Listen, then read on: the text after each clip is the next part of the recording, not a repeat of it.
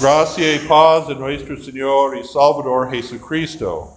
Los parábolas de Jesús fueron historias para enseñar a la gente, ilustraciones, ah, cuentas para de comparación entre las realidades en este mundo y las re- realidades en el reino de Dios. Y muchos de los imágenes en estas parábolas fueron de la, de la vida cotidiana en aquel tiempo ah, en Palestina, de, de la gente común. Y la mayoría de la gente en aquel tiempo trabajaron en el campo. Ah, la, la tierra de Israel en aquel tiempo tiene economía agrícola, la basada en negocios sobre los cosechas, cosechas como trigo y cebada, ah, no maíz, no maíz. ¿Por qué no maíz? ¿Por qué no maíz?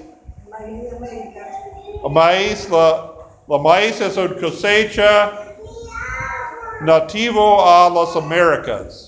También chocolate, ah, tabaco, que otra. Antes, ¿ah?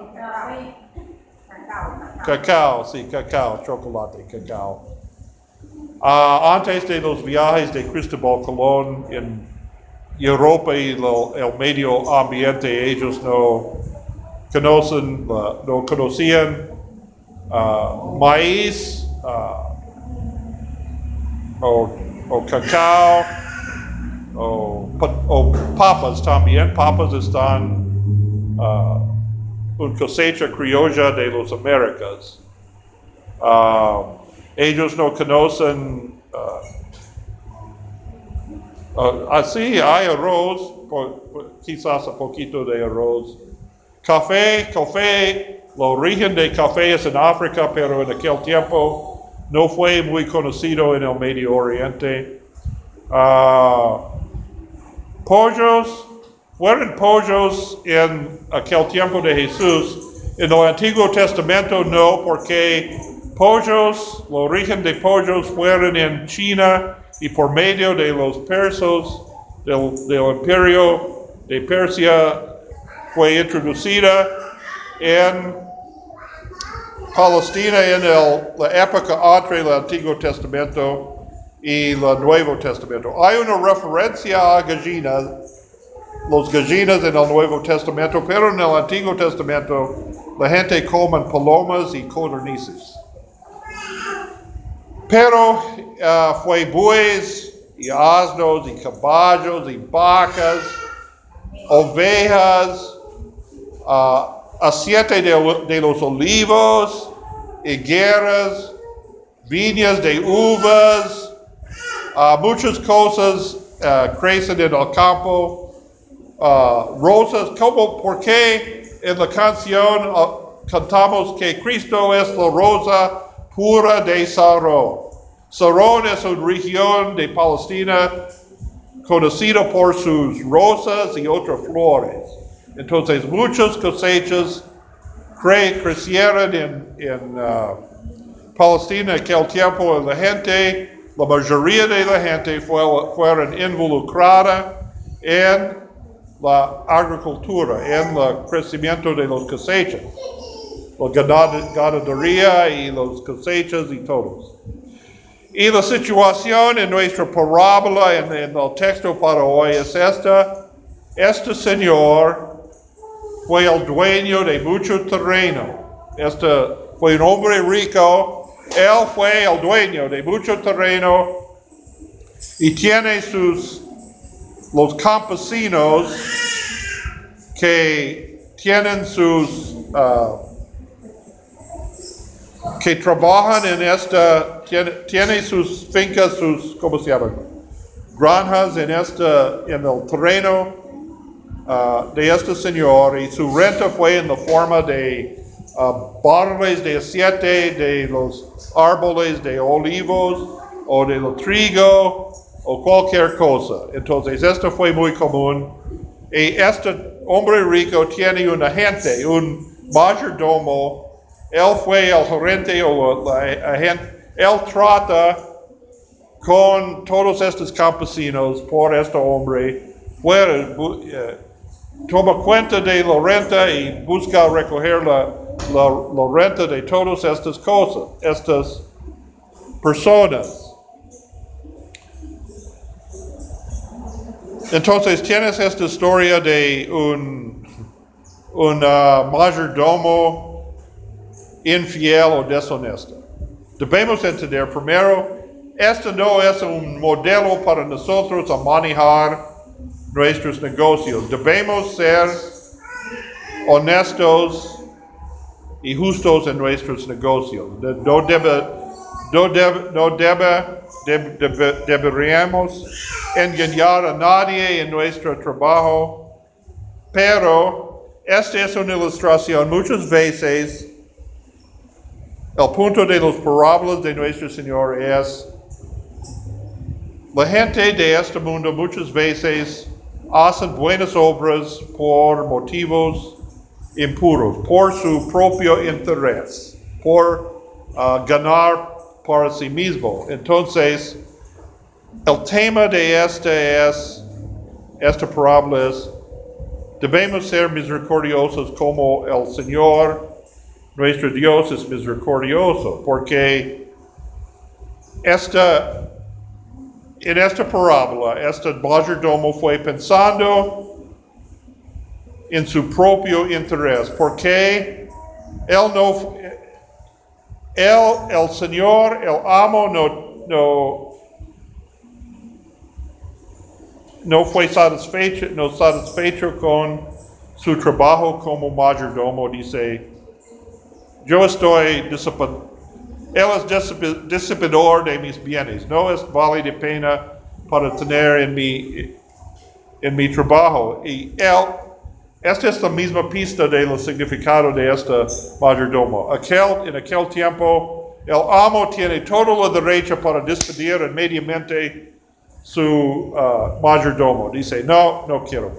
Vete, vete, vete.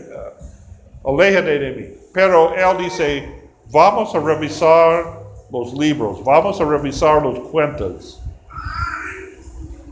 Y esta es ah, misericordia por parte de, de, ah, del, mayor, del amo, porque entonces el mayordomo tiene la oportunidad para hacer algo, para hacer algo sobre la situación, para corregir la situación o hacer algo. Y entonces él pensó, well, ok, obviamente tengo poquito tiempo antes de perder mi trabajo y yo no quiero, no, yo, yo estoy, ah, no está en el estado físico para excavar, para, para hacer el ah, obra de mano, no quiero ser mendigo en la calle, voy a perdonar los deudas de la gente, entonces ellos van a recibir, ah, van a recibirme en sus casas después, por su gratitud, van a recibirme en las casas. Y el amo felicitó entonces, este, él, él se sentó con cada uh, deudor de, del amo y dice, bajo la cuenta, bajo, bajo su cuenta. Entonces ellos, uh, él, él perdonó todos esta gente y el amo, el amo te- uh, le felicitó por su sabiduría. Pero otra vez, esto no es un ejemplo, la, la, la- la- el ejemplo es el Señor fue misericordioso, tiene paciencia ah, con, ah, con este mayordomo, le dio la oportunidad para corregir los cuentas antes de su despedida de su, de su empleo. Y entonces el mayordomo respondió con misericordia para los deudores del amo.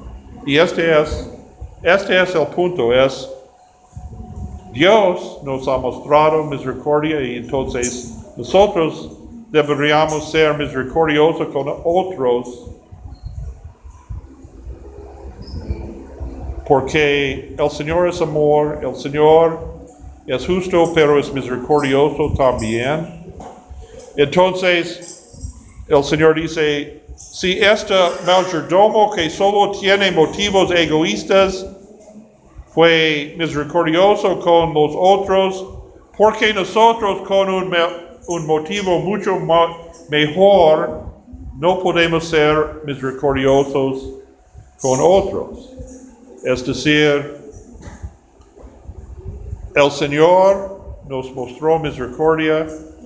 Nosotros debíamos, debemos entender como esta mayordomo que solo tenemos un tiempo cortado para antes de nuestra salida de este mundo. Es decir, tenemos el juicio del Señor sobre todos nosotros que es la muerte física. No, nadie puede quedar en esta vida para siempre. Tenemos un, un breve tiempo breve antes de la hora de nuestra muerte y después de la muerte debemos dar cuenta de nuestras vidas al Señor, como esta, uh, esta mayordomo tiene poquito tiempo para corregir los cuentas y después dar cuenta al Señor y se fue, eh, y se fue de su trabajo o en nuestros casos uh, moriremos y debemos, debemos dar cuenta de nuestras vidas antes de Dios. Y si solo por nuestros méritos, por nuestros propios méritos, ¿Qué es el juicio para nosotros entonces? La condenación eterna o muerte eterna. Pero gracias a Dios, tenemos más misericordia de Dios que en Jesucristo. El Señor murió por nosotros en la cruz y Él pagó nuestras deudas al Señor. No solo bajó nuestras deudas al Señor, pero Él pagó todo para nosotros en la cruz. Entonces también, porque todavía somos pecadores, todavía tenemos la naturaleza humana pecaminosa, debemos morir un día, pero después de morir resucitamos y tenemos la promesa que resucitaremos a la vida eterna. Entonces, con esta motivo porque nosotros no somos misericordiosos como otros, como este mayordomo que solo tiene el motivo para, para mantenerse después de su despedida del trabajo. Solo está pensando en su bienestar material, pero él tiene misericordia uh, para los otros y el Señor reconoció su misericordia. Ah, nosotros también debemos ser misericordia a otros que si que alguien tiene que tenemos algo contra otros, debemos ser misericordiosos y listo para perdonar, porque si nosotros recibamos que es justo de Dios, recibamos la condenación de Dios, la, la, muerte eterna. Pero no recibamos que es justo de Dios, por gracia recibamos la promesa de la vida eterna. Entonces, debemos ser misericordia con otros también debemos perdonar en el nombre del Señor como este mayordomo, perdonar en el nombre de su amo, porque es probable ah, la, gente, todos estos campesinos sab- sabían que este Señor fue misericordioso porque Él tiene confianza en- en cuando este mayordomo dice, bajo su deuda, Él, él confía, confiar en que este, el Señor va a honrar esta cuenta entonces. También cuando anunciamos el perdón del Señor a otros, ellos pueden confiar en la promesa de Jesucristo. Cuando decimos a otros, te perdono en el nombre de nuestro de mi Señor Jesucristo porque Dios, yo tengo perdón de mis pecados en el nombre de Jesús y tú también. La gente puede confiar en esta promesa también. Y este es el amor que, la- amor más alto que podemos mostrar a otros es para compartir el Evangelio de nuestro Señor Jesucristo con otros. Po- Podemos decir a otros, con toda la autoridad de las Escrituras de nuestro Señor Jesucristo, tú tienes perdón de tus pecados en Jesucristo. Y ellos pueden creer en esta promesa, que se arrepienten de sus pecados, reciben también la vida eterna en Jesucristo. Y en esta mostramos que no solo Dios es justo, pero Dios es misericordioso también. La misericordia del Señor es igual a su justicia. El Señor es justo.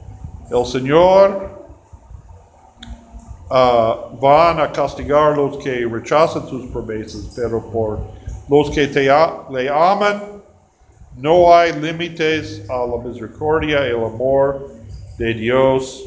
Y tenemos la promesa, entonces, que Dios va a recibirnos en sus moradas eternas.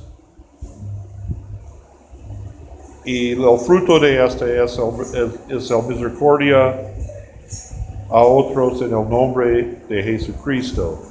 Entonces, este es el punto de esta parábola, que la gente de este mundo encontramos buenas obras ah, en este mundo por gente que no crean, que no tienen ah, fie- fe o honestidad o algo, pero por su propio interés hacen buenas obras. Cuanto más que nosotros que tenemos la fe, que tenemos el conocimiento de, de Dios, debemos hacer he- hechos de misericordia a otros para ayudar a otros en sus aflicciones y necesidades. También compartimos con otros el mensaje del amor de Dios, el mensaje del perdón de Dios en Jesucristo.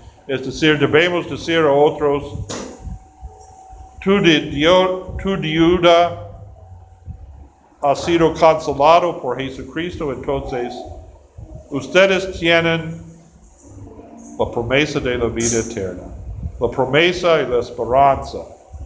Y la, este mensaje, esta esperanza, esta promesa para nosotros y para todos es la paz que sobrepasa todo entendimiento. Amén.